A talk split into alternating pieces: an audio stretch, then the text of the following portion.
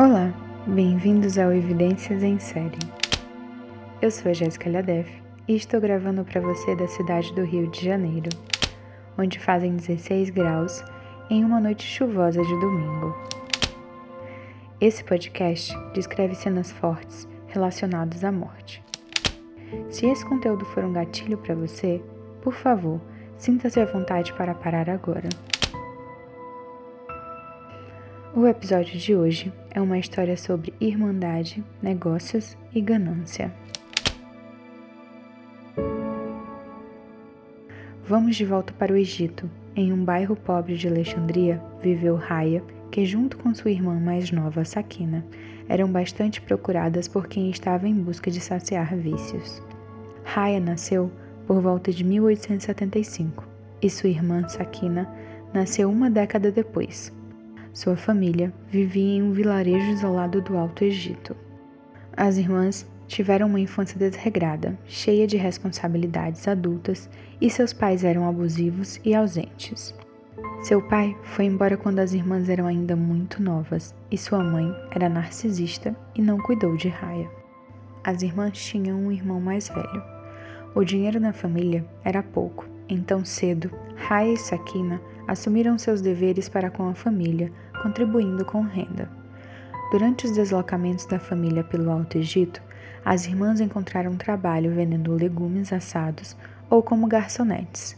Sakina logo passou a se prostituir em troca de comida. Sua mãe contribuía para a renda familiar, roubando e Rai Sakina a acompanhava. Sakina se casou cedo para tentar se livrar da vida que levava com sua família, mas se divorciou logo. Depois, arrumou um namorado e fugiu com ele. Sakina e seu namorado desembarcaram na cidade de Tanta e, logo após sua chegada, se separaram e Sakina voltou a se prostituir. Em 1913, Sakina ficou internada em um hospital tratando uma doença venérea e foi nesse hospital onde conheceu seu segundo marido, Ahmad Rajeb. Ao se recuperar, ela partiu com Rajeb para Alexandria. O mundo inteiro estava abalado pela Primeira Guerra Mundial e Rajeb se juntou a Labor Corps, grupo de trabalhadores egípcios que prestou serviço para o exército britânico. Suas voltas para casa nunca foram muito agradáveis. Na primeira, encontrou sua mulher se prostituindo, e na segunda, descobriu que ela tinha ido morar com outro e queria o divórcio. Em 1916, Sakina se casou pela terceira vez com Muhammad, um homem que trabalhava em uma fábrica de algodão. Sakina não tinha medo da repercussão social de suas escolhas conjugais. Falava abertamente sobre sua vida sexual, seus divórcios e sua vida na prostituição. Posteriormente, adquiriu o hábito de beber, fatos que só contribuíam para sua imagem de alguém totalmente fora do controle para a época. Raya, por sua vez, permaneceu em casa. Ela se casou e, quando seu marido morreu, casou-se com seu cunhado, Hassab, que não era tão bom assim. O marido de Raya tinha fama de ladrão, traficante de haxixe e já havia sido banido em uma cidade. Mesmo com esse histórico, os dois permaneceram juntos e tiveram uma filha. Em 1916, Rai e Hassab decidiram se juntar a Sakina em Alexandria. Rai e Sakina, que vinham do Alto Egito, eram conhecidas como Saides e tinham uma distinta desvantagem na cidade. Tendiam a fazer menos dinheiro do que os nativos alexandrinos.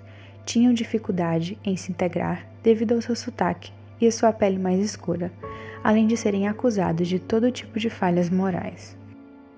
As irmãs se estabeleceram em Aulabã e decidiram abrir um bordel. A movimentação de soldados era bastante intensa nas redondezas, o que favorecia o seu negócio, as irmãs prosperaram. Sakina ainda diversificou seus negócios com vendas de ouro no mercado negro. Os negócios prosperaram durante os três primeiros anos que passaram juntas em Alexandria, e tudo graças a elas, pois seus maridos estavam fora fazendo trabalhos para o exército. Com o fim da Primeira Guerra Mundial, os clientes diminuíram. Os maridos voltaram a assumir o comando do negócio das irmãs, e então a polícia fechou o bordel, que funcionava na clandestinidade. As irmãs então se juntaram a Amina Bint, que administrava um café e vendia rachixe. Esse negócio também foi fechado pela polícia, então as irmãs transferiram seus empreendimentos para suas próprias casas. Durante a guerra, com a entrada de bastante dinheiro, as mulheres que trabalhavam com Sakina e Raya podiam comprar suas próprias joias, mas com a redução dos clientes, as irmãs eram quem compravam as joias para essas mulheres, que agora estavam em dívida com as irmãs. Com essa mudança na relação, Rai e Sakina começaram a tratar as mulheres como subalternas, forçando-as a realizar trabalhos braçais, além de encontros sexuais com clientes. As irmãs, inclusive, começaram a vender as garotas para outros bordéis com o objetivo de fazer algum dinheiro extra.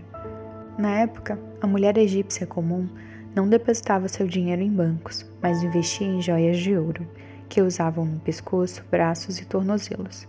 Essas mulheres eram as presas das irmãs. Elas perambulavam pelo mercado e atraíam mulheres para suas casas no bairro de Alabama, perto de uma delegacia de polícia. Algumas das mulheres estavam familiarizadas com as irmãs e algumas se consideravam boas amigas. As irmãs faziam a vítima ficar bêbada. Um dos homens enchia um pano molhado na boca da vítima e o outro a sufocava. Os homens então removiam as joias do cadáver e as irmãs levavam o saque a um ourives, que aparentemente sabia do que estava acontecendo. Os lucros eram divididos igualmente. Perto do fim de 1920, a polícia começou a receber queixas sobre um cheiro horrível que emanava da casa de Rai. Na manhã do dia 11 de dezembro de 1920, um policial descobriu restos humanos ao lado de uma estrada. O corpo foi destruído de forma que tornou impossível o reconhecimento, exceto pelo cabelo longo, Todas as partes do corpo foram separadas uma das outras. Havia também um pedaço de pano preto e um par de meias listradas preta e branca junto ao corpo. Em uma casa próxima à casa de Raya, a família iniciou um processo de construção de um novo sistema de água e esgoto. Ahmad, sobrinho da família, iniciou as obras, até que sua pá bateu em algo duro e um cheiro horrível se infiltrou no ar. Quando se aproximou para ver o que podia ter encontrado, se deu conta que havia desenterrado um braço humano.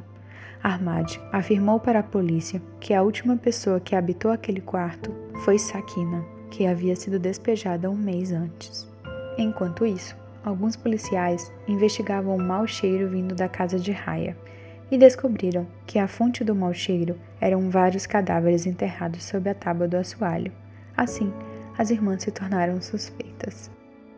Rai e Sakina já haviam sido levadas para a delegacia outras vezes no ano anterior, por uma série de casos de mulheres desaparecidas, que teriam sido vistas pelas últimas vezes com as irmãs. Mas em todas as vezes, elas conseguiram convencer a polícia que nada tinham a ver com o caso. Mesmo tentando manter a postura de inocência, ao ser interrogada sobre o corpo encontrado em seu antigo quarto, Sakina não conseguiu escapar quando sua irmã mais velha se rendeu aos interrogatórios da polícia. A filha de nove anos de Raya, Badeia, foi uma testemunha-chave nas investigações e confessou ter visto membros de sua família sufocando mulheres e enterrando-as sob o piso de sua casa, onde eles sentavam, comiam e seguiam com sua vida, como se nada tivesse acontecido. 17 cadáveres de mulheres foram encontrados ligados às irmãs. Hoje, os crimes das irmãs são contados como delitos cometidos apenas por ambição de ouro. A verdade é que nem todas as vítimas foram mortas pelo ouro, mas muitas foram assassinadas por contrariarem Raya. As autópsias confirmaram que suas vítimas eram todas mulheres entre 20 e 50 anos de idade e todas morreram por asfixia. O país inteiro ouviu falar de e Sakina. Possivelmente foi a primeira vez que a imprensa egípcia publicou fotos de criminosos. O fato de esse caso ser escandaloso e horripilante provavelmente não foi o único motivo de chamar tanta atenção. Em 1920, o papel da mulher no Egito estava começando a mudar, e elas começavam a frequentar espaços tradicionalmente masculinos. A imprensa culpou as vítimas por suas próprias mortes, dizendo que se não estivessem andando por aí tão descaradamente, elas nunca teriam sido mortas. Rai e Sakina foram menos descritas como assassina e mais descritas como exemplos de comportamentos viciosos e de ganância, que, segundo a sociedade egípcia daquela época, eram traços exclusivamente femininos, que cresciam descontroladamente na ausência de supervisão masculina. Os criminosos envolvidos foram julgados em 16 de maio de 1921.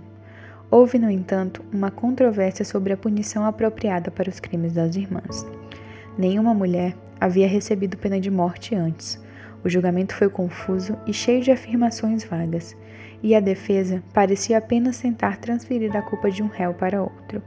O tribunal então proferiu seis sentenças de morte para Sakina, Raya, seus maridos e dois empregados. Na manhã de 21 de dezembro de 1921, Sakina e Raya foram enforcados. Em suas últimas palavras, Sakina disse que era mulher forte e que nem mesmo homens são capazes de fazer o que ela fez. Até hoje, visitantes vêm do Cairo para visitar a área onde aconteceram a maioria dos assassinatos de Raya e Sakina, ver fotos e ouvir histórias pelos guias locais. Assim terminamos o caso das irmãs Raya e Sakina. O Evidências em Série é um podcast em formato de storytelling. As informações desse episódio foram retiradas de pesquisas por notícias da época e do livro Lady Killers, da autora Tori Telfer. Obrigada por acompanhar o Evidências em Série. Se você gostou, compartilhe com seus amigos que também curtem casos e investigações. Abraços e até o próximo episódio.